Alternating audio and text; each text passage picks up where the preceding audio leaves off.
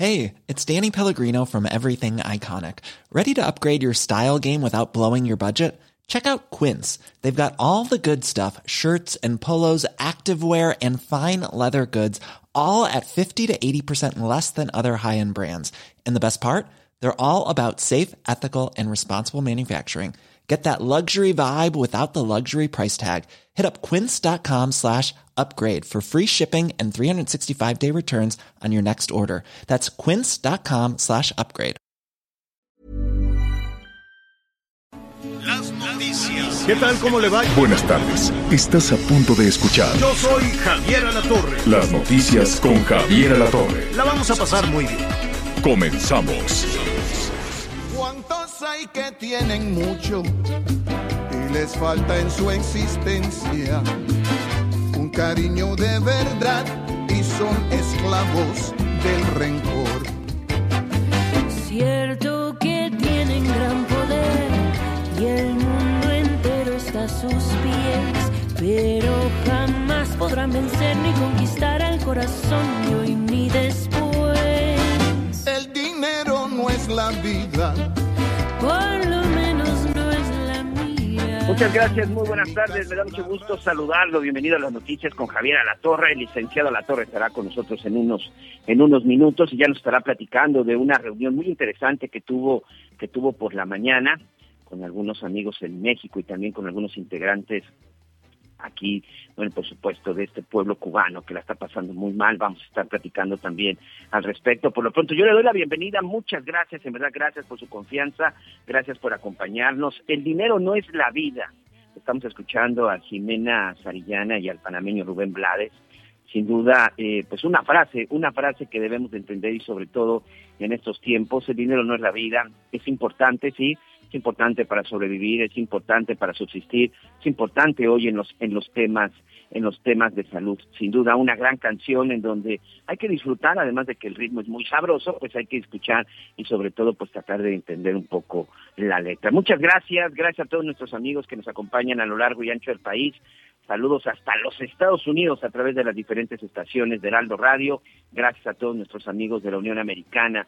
Sabemos que muchos de nuestros amigos que nos encuentran más allá de nuestra frontera, eh, pues están preocupados, sobre todo preocupados por sus familiares, por sus seres queridos, muchos de ellos eh, padres, madres que tuvieron que dejar a sus familias este, eh, en este país sobre todo, bueno, pues para buscar una oportunidad de trabajo y que hoy, bueno, pues en muchos estados, pues le están pasando muy mal. Y sobre todo porque sabemos la cantidad importante de gente que se encuentra en la Unión Americana, que proviene de la zona de Chiapas, que proviene de la zona de Tamaulipas, por supuesto, que son prácticamente frontera con la Unión Americana, por supuesto también de nuestros amigos en Michoacán, en Guerrero, y qué decir hoy en Zacatecas, en Aguascalientes, estados que lamentablemente hoy se encuentran en las portadas de los principales diarios, estados que lamentablemente hoy se hablan en los noticieros de radio y televisión por la violencia que están enfrentando. Un abrazo para todos nuestros amigos en el estado de Michoacán. Ya ni siquiera sé qué día consecutivo es, ya continúa esta larga jornada de enfrentamientos, de disparos, de, de balazos y sobre todo de tener incomunicada a toda una población. Y bueno, pues hasta el momento pues no hemos escuchado la respuesta, ni siquiera si habrá o no apoyo por parte de las autoridades. Y hablo de las autoridades en todos los niveles de gobierno. Me queda claro que el municipal pues ha quedado rebasado y pues lo cierto es que en el Estado de repente pues uno no entiende al gobernador Silvano Aureoles, que después de la elección pues atrevió ya a levantar algunas denuncias y ahora sí está buscando pues audiencias pues todos lados desde Palacio Nacional, ayer estuvo en el INE con Lorenzo Córdoba, el presidente del Instituto Nacional Electoral, bueno, pues denunciando la llamada narcoelección, pero pues yo hasta el día de hoy, salvo nuestros amigos en Michoacán o alguien que por ahí me ayude este a recordar, pues yo no recuerdo que hubiera levantado pues denuncias o, sobre todo que hubiera gritado, que hubiese, hubiera ido plantado por los narcobloqueos, por estos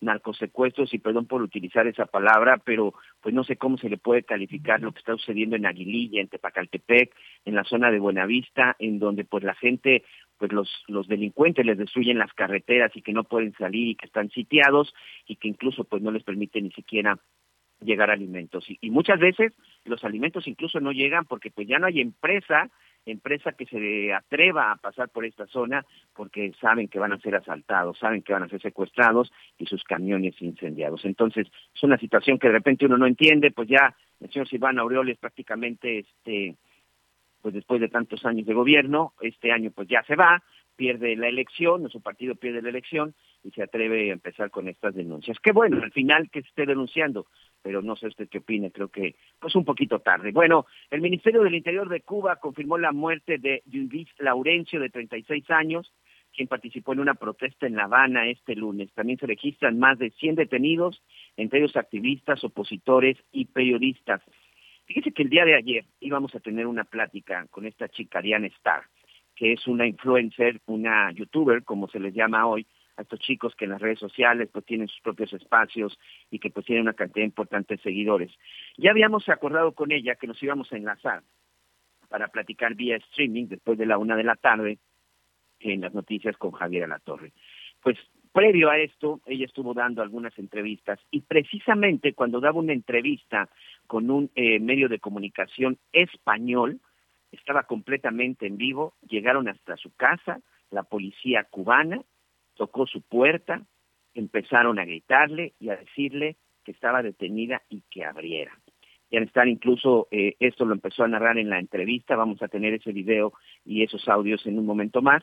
El hecho es de que esta joven, junto con muchos otros jóvenes que han estado utilizando las redes sociales como su principal y única arma para hacerse escuchar y sobre todo, bueno, pues para tratar de explicar lo que está sucediendo en Cuba, fueron detenidos. Hoy estaremos platicando precisamente eh, pues con un joven cubano que también ha estado levantando la voz y pues que nos va a empezar a narrar un poco lo que ha sucedido. Mucho se ha dicho y la verdad es que mucho se ha discutido de lo que está sucediendo en Cuba. Eh, por supuesto, no se puede dejar de, de hablar y evitar el hecho de este embargo y de este bloqueo que existe por parte del gobierno de los Estados Unidos y que no es otra cosa más que no les permite llegar pues con muchas muchas cosas, muchos enseres, muchos alimentos. Pero la verdad es que desde hace 60 años el gobierno cubano le ha pasado muy mal, ha sido sometido a, pues, a una dictadura de más de seis décadas y hoy simple y sencillamente es otra generación Hoy por la mañana platicaba yo con un amigo cubano, este, un periodista que precisamente eh, él se encuentra eh, en este momento en la zona de Florida, está intentando llegar a Cuba, sabe que incluso que si llega va a ser detenido, pero lo que él me decía es algo muy interesante, que hoy, hoy después de tantos años, hay una generación porque son los jóvenes los que levantaron la voz en Cuba. Hay una generación que ya está cansada de ser sometidos, que ya están cansados de tener hambre, claro, están dispuestos a levantar la voz. Que es una es una generación además que creció informada con el resto del mundo. Es una generación ahí podemos ver, eh, como diría como diría el presidente, el efecto de las benditas redes sociales. No, porque no, no es lo mismo todas estas generaciones que crecieron este, inmediatamente después de, de, la revolución, todas aquellas personas que eh, nacieron en los 60, eh, en los 70, ¿no? A todos aquellos, este, e incluso los 80, a todos aquellos jóvenes que después sabían que las cosas pueden ser diferentes y que había un mundo distinto. Entonces, pues eh, es un poco lo que estamos viviendo. te estaba escuchando con muchísima atención, Miguel, déjame saludar. Muchísimas gracias a todos nuestros, nuestros amigos que nos acompañan. Hay, además de todo este tema, además de todo este tema de Cuba, que desde luego aquí le estaremos poniendo en perspectiva un poco para saber cómo están viviendo, qué está pasando, por qué esta situación, eh, por qué eh, los Estados Unidos están también tan atentos, los rusos, los chinos están también tan atentos, cuál es la posición de México, en fin, ahí estaremos. Y en información nacional, pues atención, muchísima, em, eh, hay muchísima información. Ahorita los pensionados, los jubilados de los pensionados y jubilados del Seguro Social, pues están eh, bloqueando Paseo de la Reforma, también insurgentes. Miguel, necesitan dinero, necesitan que les regresen este, pues parte del ahorro en Afores y hay toda una disposición que se viene arrastrando desde, desde 2015 para que les regresen este, una cantidad importante de dinero a los jubilados y pues saber el Seguro Social de dónde saca esa cantidad. Son miles de millones de pesos. Sí, por supuesto, y es una lucha que ya tiene varios días, bueno, la verdad es que tiene varias varias semanas, pero bueno, estos plantones y sobre todo estas protestas, Javier, cada vez están subiendo más de tono y, y bueno, pues hoy se juntan junto con eh, vecinos de la colonia Nahua que también se están manifestando, se juntan con unos normalistas que acaban de llegar del estado de Chiapas a la zona del Senado. Hoy, eh, pues regresa a esa Ciudad de México llena de protestas, y hoy regresa a esa Ciudad de México pues llena de inconformidades y sobre todo... Llena de COVID, ¿eh? Y, además, señor, y además y llena, y llena de COVID. Es el otro tema que vamos a tratar. Evidentemente la economía no se va a cerrar. Em, eh, hay que seguir adelante. Eh, pero yo no veo, como tampoco lo hemos visto desde el principio, nunca vimos una estrategia, nunca se vio un plan. Nunca. Lo único que, que, hizo el subsecretario de Salud es sacar números, sacar cuentas que hoy se nos vienen encima, unas cuentas terribles, desde luego, a propósito no solo de los contagios, sino de, de lo triste, lo, lo tremendo de toda esta situación, que son los fallecimientos. Al ratito vamos a estar en esta confusión y en estas cifras este, macabras también. Oye, me llama eh, también muchísimo la atención que desde, desde la mañanera se dijo que las clases presenciales van. Eh, están en aumento los contagios, es cierto, pero que las niñas, los niños regresarán en agosto ¿Cuándo, ¿Cuándo, inicia este ciclo, el próximo ciclo escolar? En agosto, si no me equivoco, ¿no? Así es, señor. La primera semana de agosto, hay este, por acá algunos regresarán el 2 de agosto, hay quienes regresarán el 9 de agosto, pero sí, en los primeros días de agosto se empieza este ciclo escolar 2021-2022 y pues sí, señor, que las clases presenciales van. La verdad es que al final creo que sigue siendo determinación de cada de cada estado y sobre todo seguirá siendo determinación de cada escuela o de cada padre de familia. A mí lo que me sorprende es que seguimos viendo las cifras todos los días. Desde marzo que del 2020, cuando empezó este conteo macabro del COVID, Javier, no ha habido un día de que no demos positivos y que no tengamos muertos, a diferencia de otros países que de repente pues sí han tenido esta especie de calma, México nunca la ha tenido. Y pues dicen que vamos bien, que con la vacunación pues pues vamos a todo dar y que las clases presenciales pues ya podrían iniciar en el mes en el mes de agosto. Ya por lo pronto aquí en la zona de Quintana Roo donde por cierto seguimos en naranja, ya el gobernador dijo que se podría regresar en amarillo, pero yo veo muy difícil que este regreso a clases se dé en los primeros días de agosto y créeme que soy de los padres de familia que ya quiero que mi chamaca se vayan a la escuela.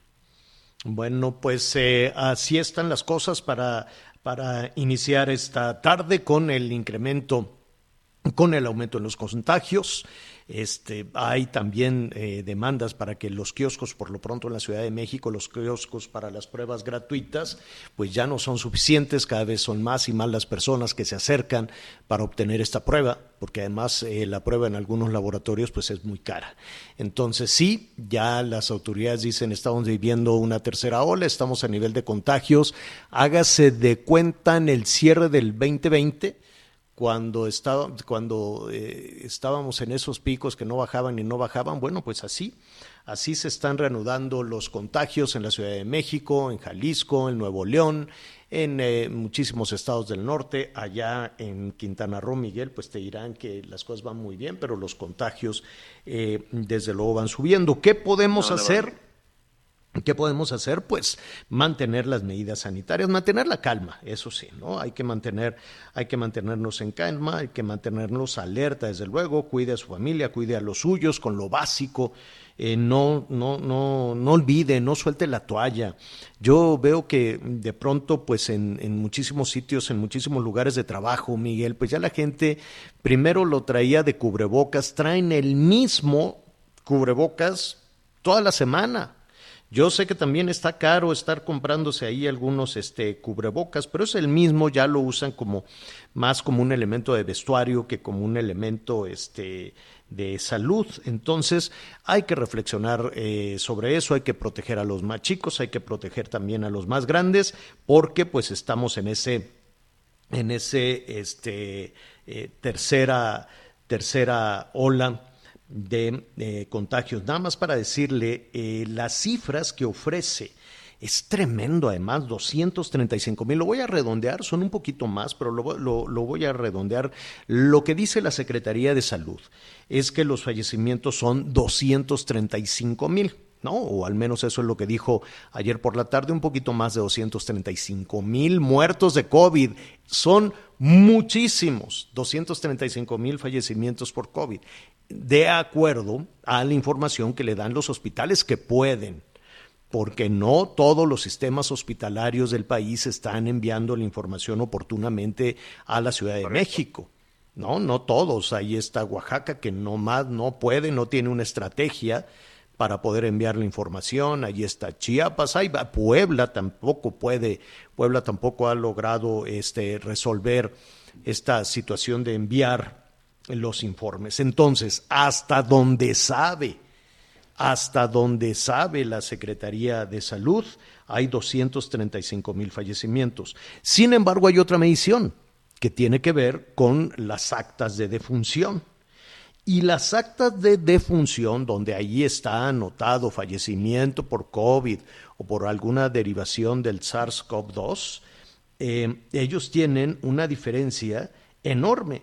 Gente con este en el registro de población, en el registro civil, el acta de defunción habla de 353 mil, 353 mil eh, fallecimientos por COVID. Entonces es una diferencia brutal, 353 mil, que por cierto ayer por la noche, otro dato macabro, otra cifra macabra, fue de la propia Secretaría de Salud, hablan de un exceso de fallecimientos. Es decir, hay una estadística en cada, en cada país, hay una estadística en México, se hace una estimación de las personas que fallecen cada año, que son muchísimas, que fallecen por muchísimas este, situaciones, por enfermedades, por edad avanzada, por causas naturales, por así decirlo. Se cumple ese ciclo de vida y eh, hay una, una estadística de fallecimiento. Bueno, esa estadística de fallecimiento está rebasada en México por casi medio millón de personas. Es decir, la misma, eh, la misma autoridad sanitaria en nuestro país habla de que hay un exceso de fallecimientos que no estaban considerados o que están fuera de los eh, parámetros de estadística de casi medio millón de personas, 498 mil. Eso significa estas cifras dolorosas, tristes, macabras, que pues nadie quiere tratar, nadie habla de eso y mucho menos quienes, quienes gobiernan en los municipios, en los estados, ni a nivel federal, nadie quiere hablar de medio millón de personas o medio millón de fallecimientos adicionales ¿no? Es una, los fallecimientos, muertes en exceso, dice el gobierno federal, y pues todo eso tiene que ver con la ausencia de una, estrategia, de una estrategia sanitaria, ¿no? Esa es, es la situación, esa es la verdad. Y eh, desde luego con, eh, pues, con la falta de información en todo esto. Bueno, pues eh, así están los números para iniciar esta tarde, ¿no? Nosotros quisiéramos, desde luego, ofrecerles eh, mayor, eh, mayor certeza, desde luego. ¿Qué podemos hacer? Lo básico sanitario, lo que ya conocemos, lo que venimos, lo que venimos haciendo desde el 19, desde el 20, ¿no? Desde el 2020, 21 y que tenemos que seguir haciendo todavía en este, en este momento. Bueno, eh, Mire, eh, le estamos poniendo particular eh, atención no solo en México, eh, sino en, diferentes partes del mundo a lo que está sucediendo en Cuba. Hay una historia compartida, los mexicanos hemos, hemos seguido, o por lo menos en este tramo en la, de la historia desde 1960 a la fecha, todos los incidentes de, la, de la situación social, económica que se vive en Cuba. Hemos tenido gobiernos mexicanos más cercanos, otros más separados, otros en abierto conflicto, ¿no? Como, como el presidente Fox. Eh, en fin, independientemente de, las eh, situaciones de carácter eh, político, hoy hay una hay, hay, gente en la calle y créame que salir en la, a La Habana, porque hemos trabajado allá en algunas ocasiones, salir a protestar como lo podemos hacer, como lo están haciendo ahorita los pensionados del Seguro Social, como lo, eh, hacen los eh, normalistas o los bloqueos, en fin, esto tan regular en nuestro país, en Cuba, es algo extraordinario. ¿Por qué es un asunto extraordinario? Vamos a preguntarle en este momento a Carlos Lugones, él es un ciudadano cubano, él es emprendedor, en, eh, sobre todo en cuestiones de tecnología, y queremos, Carlos, que nos ayudes a, em, a, presentar ese panorama de lo que ha sucedido, no solo en las últimas horas, sino el germen de lo que aquí está pasando. ¿Cómo estás, Carlos? Qué gusto saludarte. Carlos. No tenemos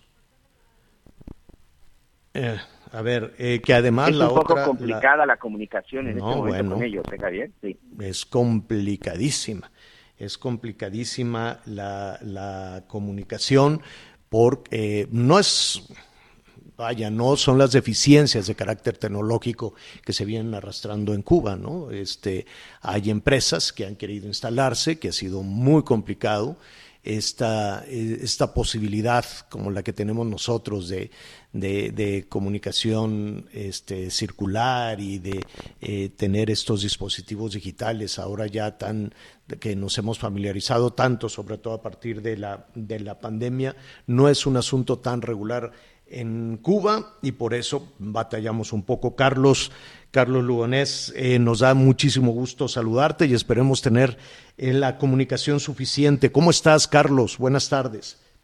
Hola, buenas tardes de Cuba. Gracias a ustedes por, por apoyarnos y ayudarnos a difundir la verdad de lo que está sucediendo aquí. Yo estoy consternado, estoy, estoy preocupado, la verdad. Eh, es una situación muy tensa, se siente mucha ansiedad, mucho estrés, pero bueno, tenemos que seguir adelante. Dime, dime algo, cuando dices la verdad de lo que está sucediendo ahí, ¿cuál, cuál, a, a, a, qué te refieres? Por, eh, ¿Qué es lo que está entonces eh, pasando? Por lo antes de antes de irnos a los antecedentes, eh, retomemos las últimas horas, retomemos desde el fin de semana al día de hoy. Sí, bueno, eh, en el día de hoy, por lo menos que, que yo sepa, se restableció lo que es el servicio de Internet por datos móviles en una buena parte del país. Todavía hay gente que reporta que no se ha podido conectar. Algunos se están conectando por Nauta, que es una conexión metrada, que es por tiempo, por wifi, eh, pero otros están no se han podido conectar. Por tanto, hay mucha gente en Cuba desinformada. Ahora mismo yo también estoy muy desinformado. No sé en, en el país qué está pasando.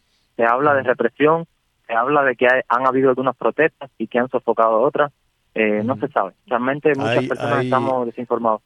Hay Sí. eh, diferentes agencias que sí, e incluso el gobierno cubano está este, confirmando el, el fallecimiento, la muerte de una persona, pero por lo menos de 100 nada se sabe, ¿no? De 100 eh, o poco más de 100 personas que no se les reporta como detenidos, sino en este momento como desaparecidos por sus propias, por sus propias familias. Ahora dime, dime algo, Carlos, desde tu experiencia, desde tu día a día en Cuba, ¿qué es lo que ha detonado estas eh, manifestaciones, estas protestas? A ver, el pueblo cubano está cansado, la verdad. Somos un pueblo cansado que estamos en la más absoluta miseria, en la tristeza, en la depresión. Este es un pueblo que ya no aguanta más. Estamos hablando de carencia de recursos en todos los sentidos, desabastecimiento, de represión política, el acceso a Pero, Internet. por, por ejemplo, va- va- ayúdanos a ejemplificar. Cuando dices, estamos viviendo en la, en la miseria y tenemos carencias, hablemos primero de lo económico, luego nos vamos a lo social y después a lo político. Lo económico, ¿cómo es tu día a día y cómo es el día a día de, de- de las personas eh, de las que tú tienes conocimiento cuando hablas de carencias? Ejemplifiquemos un poco. Sí, mi día a día no es no ha sido tan complicado porque yo eh, soy emprendedor, tengo plataformas de software y me he podido dar un nivel de vida un poco mayor que el de mucha gente. Pero lo primero, una de las primeras cosas que hicieron en este año de pandemia fue dolarizar la economía. Quitaron la- lo que es el CUC, que era una moneda convertible cubana, quitaron el CUC, establecieron el, el peso cubano como moneda nacional y crearon una moneda nueva que se llama moneda libremente convertible, que realmente está equiparada al dólar o al euro o cualquier moneda extranjera. Y pusieron todos los productos básicos, todo lo que es el paseo, comida y demás, en, en la, may- la mayoría de esos productos los pusieron en tiendas que están en dólares. Y estamos hablando de un pueblo, de un país que no cobra en dólares, cobra en pesos cubanos, una moneda que está cada vez más devaluada. Por tanto, la consecuencia directa que eso tiene es que la gente no puede abastecerse de comida, no puede abastecerse de artículos básicos de aseo y demás. ¿Cuánto, y cuánto cuesta la comida? ¿Cuánto cuesta una, una comida regular. Eh, eso, eso depende. Por ejemplo, a veces vas a una, a una plaza o a un mercado en moneda nacional y puedes incluso vayas con dinero y no encuentres los productos, porque no es solamente el precio de los productos que cada día es más alto, sino que también hay mucho desabastecimiento. Entonces, están desabastecidos los principales mercados en moneda nacional y las tiendas en dólares tampoco que estén demasiado abastecidas, pero a veces son las únicas que tienen algún producto y no todo el mundo tiene dólares. Igual, aunque tengas dólares, vas a la tienda y tienes que hacer una cola de, horas y horas bajo el sol para poder entrar. Es una situación de, demasiada indignidad. La mayoría de los cubanos están Carlos, tú que tienes tú que tienes este este trabajo eh, a partir de tecnología, ¿no? Que eso es es, un asunto importante. Hablamos que generacionalmente tú estás del otro lado. ¿Qué, ¿Qué tienes hoy en tu alacena? ¿Qué tienes hoy en tu cocina? Bueno, incluso así tampoco tampoco te puedo decir que, que me va demasiado bien, porque te digo, es que a veces ni teniendo el dinero eh, puedes encontrar los productos. Yo estoy yo estoy comiendo muy muy humildemente, muy básicamente y estoy viviendo para sobrevivir ahora mismo. Eh, y como yo, mucha gente de mi sector. O sea, es que te digo, ni, siquiera teniendo dinero encuentras las cosas.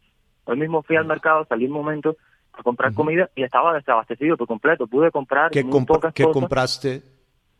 Hoy compré eh, ají, compré em, pepino y, no recuerdo a ver qué más, y jugo de limón, más nada. No había más nada. Más, pepino, chile y limón. Exactamente, y, y así no se puede sobrevivir. O sea, no, no, no estamos hablando de mercados que hay de...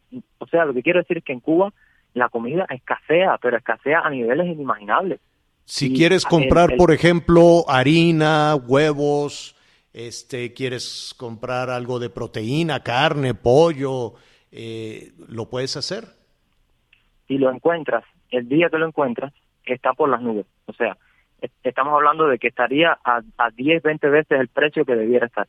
Y las personas no oh. tienen dinero la mayoría. Y no, o sea, estamos hablando de que se está pasando hambre y es real, es real. Basta con mirar las imágenes en redes sociales, basta con mirar los testimonios. Es una, es una situación realmente complicada. O sea, el nivel de vida en, Cuba está en su peor momento en la historia de los últimos 30 años, más o menos. Estamos peor, yo diría, que en los años 90. Eso, eso es lo que te iba, eh, eso es lo que te iba a preguntar, Carlos. ¿Tú qué edad tienes? Yo 27 años. Tú tienes 27 años. Cuando tú naciste, tus padres, pues de alguna manera tenían, este, ¿qué edad tienen tus padres? Bueno, cincuenta y tantos más o menos, sí. Cincuenta y tantos. Ellos, pues nacieron, se educaron, crecieron con la, con la revolución, ¿así es? Sí, sí. ahora, sí. sí, dime. No, yo yo nací en los 90, en, en una de las peores crisis de, de, Cuba, en el periodo especial, que es como le llaman, que era una crisis económica muy fuerte que había en Cuba y de desabastecimiento también, pero no llegó a tal extremo eh, como está pasando ahora. Ahora, en esta situación específica, se mezclaron demasiadas variables, se mezcló el COVID, se mezcló un estado cada vez más totalitario, se mezcló el desabastecimiento eh, enorme, se mezcló la subida de precios de, de electricidad, de internet y de muchos productos y la gente realmente ya está en un punto que no aguantan más. Nos han llevado a un extremo que es imposible que un ser humano lo soporte. ¿Tú crees que eso, esto es la motivación de las protestas o hay algo más?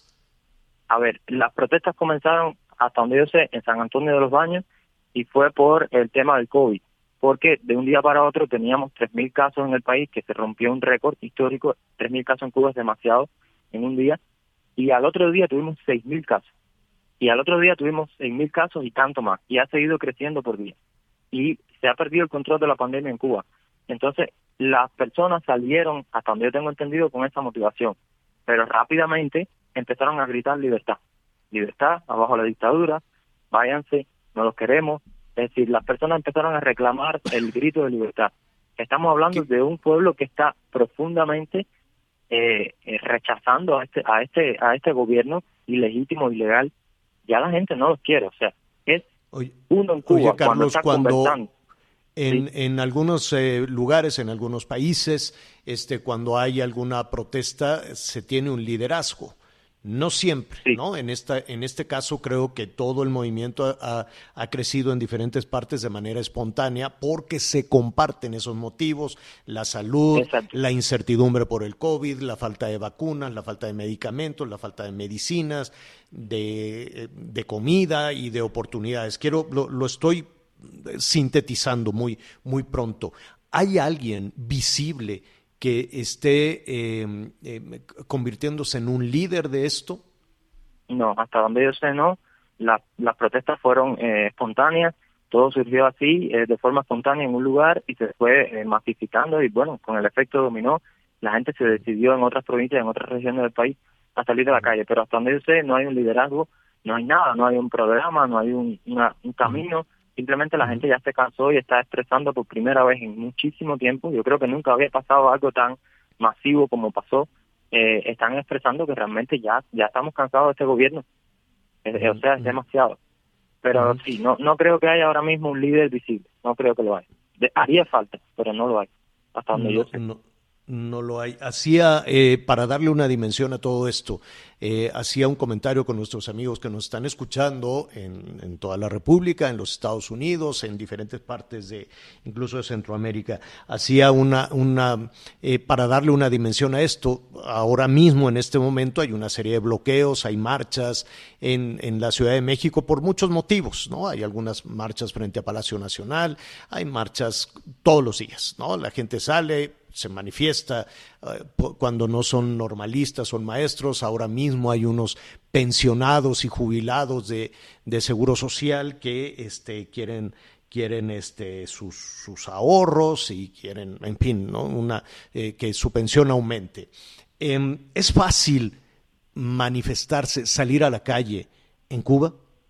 No, no, no, para nada, al contrario se puede considerar un acto de locura extrema todo lo que ha ocurrido en el país, porque aquí eso, eso primero no es normal, segundo está mal visto, tercero están creados los mecanismos para ¿Está mal visto por quién? ¿Está mal visto por, quién? ¿Por los propios cubanos? Porque a ver qué pasa, hay un sector importante de la población en Cuba que está muy adoctrinada y que todavía apoya al régimen, porque están ciegos, no son capaces de ver que ese mismo régimen... ¿Y eso es generacional? ¿Eso es, sería una diferencia entre tus abuelos, tus padres y tú? Exactamente, es una, es una situación generacional, sobre todo las personas mayores y de mediana edad eh, apoyan al régimen, no tienen acceso a la información, no no saben lo que ocurre en el mundo, están no, no están al tanto de lo que ocurre en el propio país, viven su vida, su día a día con sus problemas, con sus situaciones y no saben nada de lo que está ocurriendo y están como que tuvieran el cerebro lavado. Entonces, hoy pues, te voy a poner un ejemplo claro y vaya, me da hasta pena hacerlo público, pero ahora mismo me acaba de llamar una persona muy importante de mi familia, no, no, no quiero decir la posición, pero alguien demasiado importante para mí, para decirme que estoy tomando un camino equivocado. Y yo le dije, mira, si no me vas a apoyar, no me regañes, porque tú no sabes por lo que yo estoy pasando y lo que yo estoy defendiendo. Y me dijo, bueno, entonces no me llames más nunca en tu vida. Válgame, o sea, esto impacta a las familias. Y mi propia familia ya me está empezando a dar la espalda y son personas que me criaron y son personas con las que tengo un vínculo sanguíneo, emocional. ¿Qué podemos esperar para los demás? O sea, es muy fuerte la situación, es muy fuerte. Salir a la calle en Cuba es una es un acto de locura y de valentía extremo pues cuídate mucho, cuídate mucho, Carlos. Este, esperemos mantener el, el vínculo de comunicación contigo. Estaremos muy pendientes de, de, de lo que sabes y, y, no, no solo del día a día, no solo de lo que esté sucediendo allí en las calles, sino esto que estás haciendo nos ayuda a darle una dimensión correcta a, a, a lo que ha motivado el que hoy una nueva generación de cubanos salga a las calles a decir ya basta. Entonces, Carlos, este, cuídate mucho, un abrazo, un abrazo fuerte y si nos permites, seguiremos en comunicación contigo. Claro, con mucho gusto. Gracias a ustedes por ayudarnos a, difundir el, mensaje de lo que está pasando acá. Un saludo. Gracias, gracias, Carlos. Vamos a hacer una pausa y volvemos inmediato. Sigue con nosotros. Volvemos con más noticias. Antes que los demás. Todavía hay más información. Continuamos.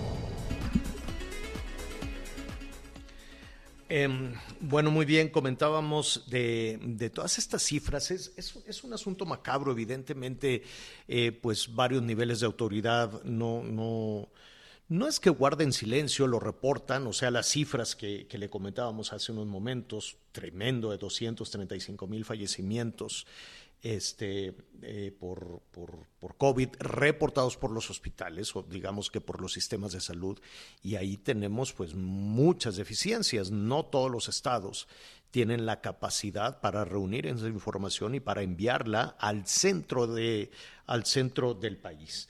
Entonces, de por sí es una cifra alta. Y después vienen pues, las actas de defunción y después viene una cifra tremenda de exceso de fallecimientos. ¿De qué se trata todo esto? ¿Qué es lo que estamos eh, viviendo? Me da muchísimo gusto eh, que nos ayude a navegar en este tema el doctor Francisco Moreno. Él es, ya lo saben, médico internista, es infectólogo y ha sido una voz muy importante en el desarrollo de esta pandemia desde el principio. ¿Cómo estás, doctor? Buenas tardes. Buenas tardes, Javier. Un gusto estar contigo y con tu auditorio. Oye, eh, doctor, en principio, em, eh, nos llamó la, atención, em, eh, nos llamó la atención que el doctor López Gatel, el subsecretario de Salud, dijo, estamos desde hace varias semanas en una tercera, tercera ola de contagios em, y no se ve una, gracias a la cabina que nos quitaron el audio, y no se ve el, em, vaya, no se nota una ola de la otra. Es decir, inició el contagio, llegó el virus y ahí está, doctor. Mira, y lo que preocupa es que el, discurso ha sido que no hay una alta mortalidad en este tercer pico. Y digo que no preocupa porque eh, a mí me preocupa la situación de que dos cosas. Uno, las muertes habitualmente las ves reflejadas dos semanas después del inicio del pico. Entonces, ayer reportan más de 11 mil casos. Esto quiere decir que en dos semanas la mortalidad va a volver a aumentar. Es evidente que tenemos una población que se está infectando ahora que tiene menor riesgo, pero los hospitales están llenando. Entonces, existe el riesgo de que tenemos otro aumento en mortalidad. Y lo que sucede es que las cifras siempre van desfasadas. Los contagios ocurren, a la semana ocurren las hospitalizaciones y a la siguiente semana el aumento de mortalidad. Y la ciudad, el país, ya ahorita no tienen la cantidad de camas que teníamos en diciembre, enero y febrero cuando nos saturamos. No necesitamos un pico muy grande para volver a estar en problemas y parecería mm. que la pandemia ya acabó. No, yo creo que, eh, corrígeme si me equivoco, doctor, pero creo que vamos a tener que aprender de alguna manera con esto. Es decir, no bajar la guardia. Aprender a vivir con esto no hay que confundirlo con que no pasa nada y este, olvidémonos de, de las medidas sanitarias y que viva la milonga. Pero ¿Qué, hacemos con la economía? ¿Qué hacemos con las clases presenciales? Cuando esto arrancó, doctor, había unos niños que tenían 8 años o que tenían 10 años, hoy tienen 12, están entrando a la adolescencia y perdieron dos ciclos escolares. ¿Qué, qué haremos entonces para recuperar? Yo creo que los niños entre los 8, los 10, 6, 8, 10 años es una etapa de su vida que desafortunadamente pues se está perdiendo. ¿Qué, hacemos ante ese dilema, en esa ecuación, doctor? Fíjate que yo creo que el punto que tocas es muy importante y te voy a dar mi punto de vista. Primero, no hemos aprendido a coexistir con el virus. Llama la atención que tienes un año sin clases presenciales, pero eso sí, hay graduaciones de 400 personas, hay viajes de prepa para festejar.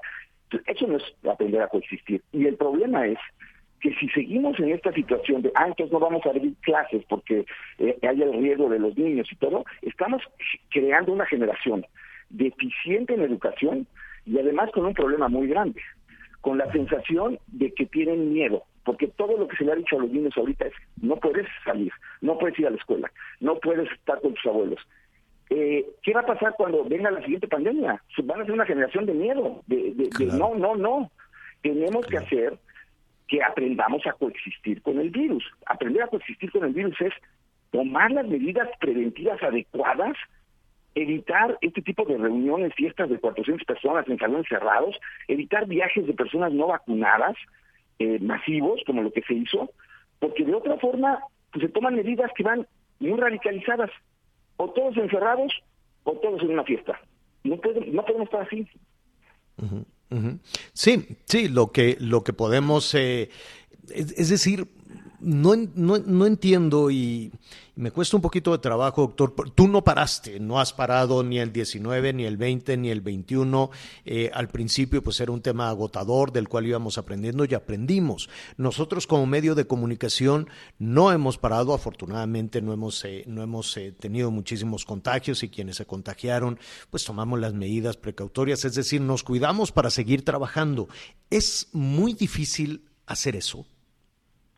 Mira, y, no me gusta hablar en primera persona, pero yo no me contagié. Afortunadamente ya me pude vacunar, no porque fuera médico privado, sino porque me tocó por edad. Pero yo no me contagié y, trabajé en áreas hospitalarias. No veo directamente pacientes con COVID, se hacen por videollamada. ¿Por qué? Pues porque no puedes citarlos en un lugar en donde pueden contagiar a otras personas. Pero si tú tomas las medidas de precaución que están bien demostradas que funcionan, te cuidas. Pero vamos de este, en este péndulo en donde te vas de un lado todos encerrados, nadie sale, todos cubrebocas, al otro, vámonos de fiesta, 400 personas, todas sin cubrebocas, salón cerrado, nada de ventilación.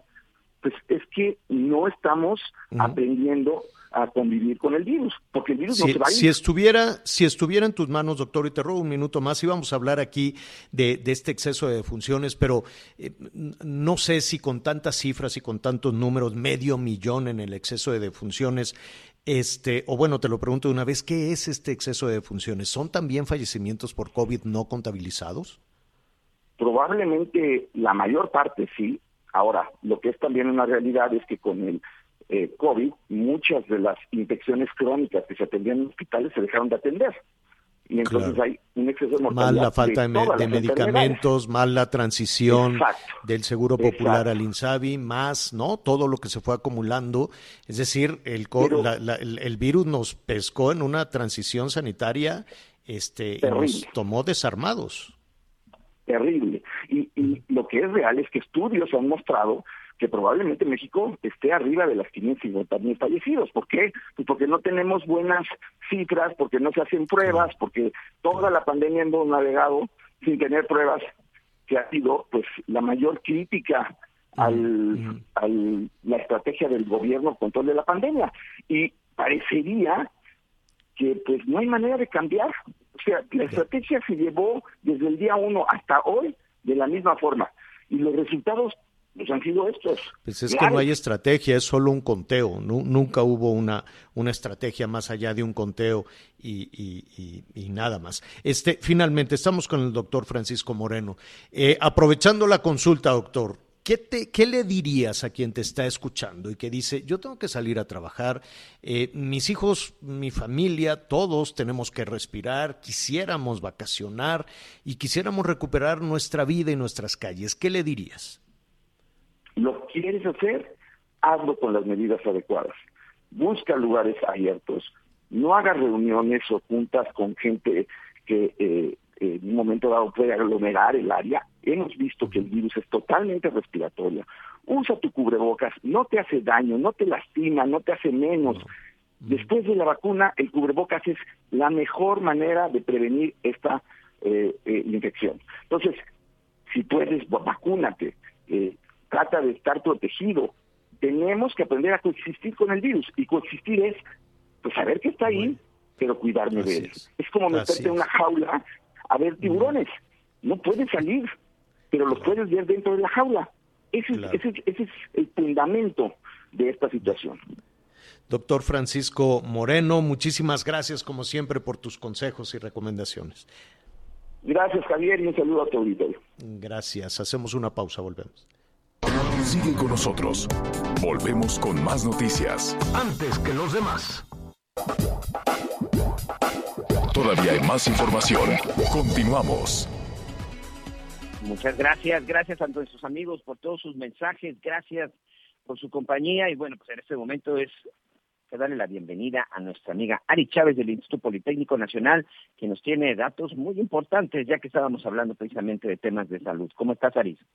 Qué gusto saludarte, mi querido Miguel. Pues mira, pues estamos preocupados porque sobre todo en el tema de los jóvenes, está habiendo un repunte en los contagios y pues esto significa muchas personas hospitalizadas y demás.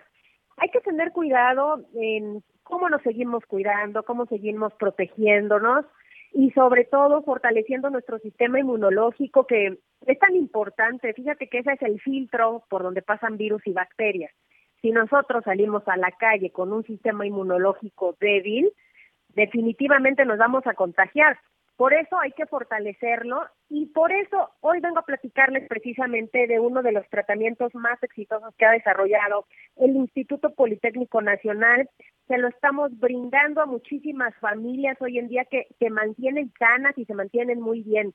Este tratamiento factor de transferencia lo que hace es que con una ampolleta diaria logramos hasta un 470% de elevación en nuestros glóbulos blancos, en nuestros leucocitos.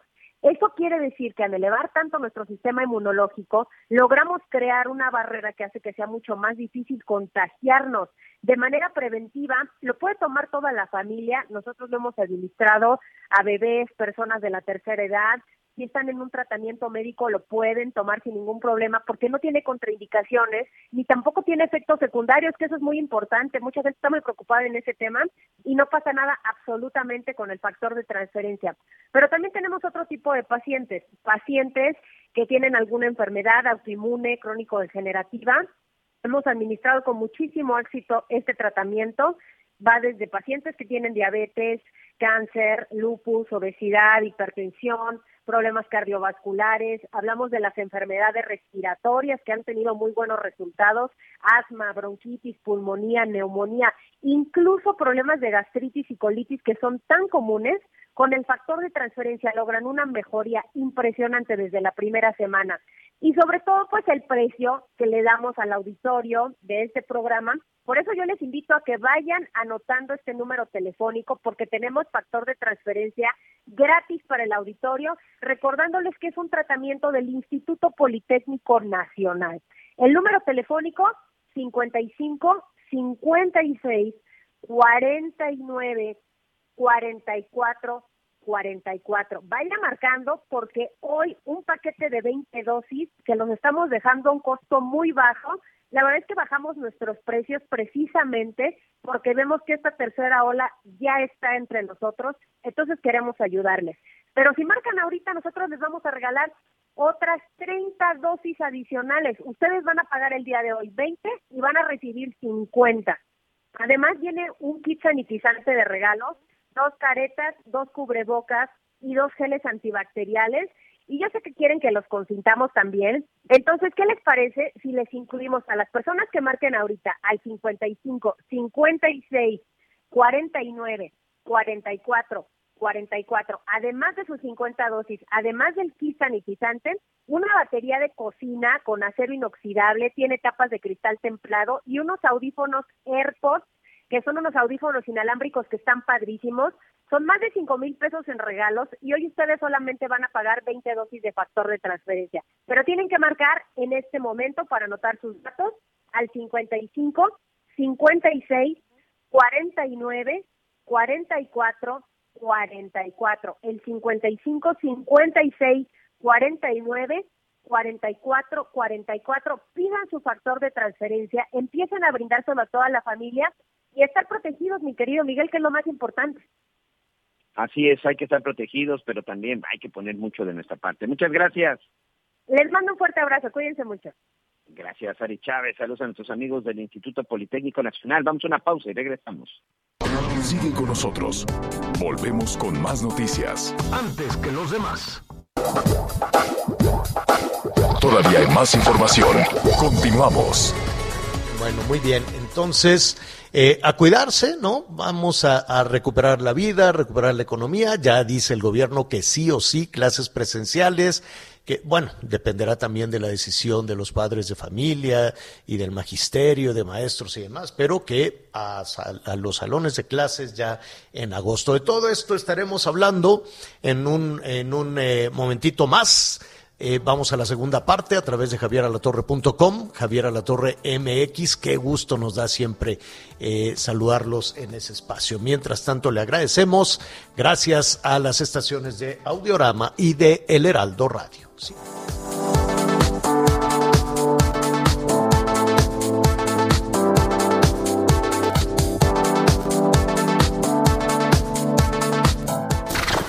Gracias por acompañarnos en Las Noticias con Javier La Torre.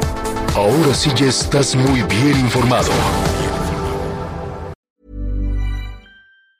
Planning for your next trip? Elevate your travel style with Quince. Quince has all the jet-setting essentials you'll want for your next getaway, like European linen, premium luggage options, buttery soft Italian leather bags, and so much more. And it's all priced at 50 to 80% less than similar brands. Plus, Quince only works with factories that use safe and ethical manufacturing practices. Pack your bags with high-quality essentials you'll be wearing for vacations to come with Quince. Go to quince.com slash trip for free shipping and 365-day returns.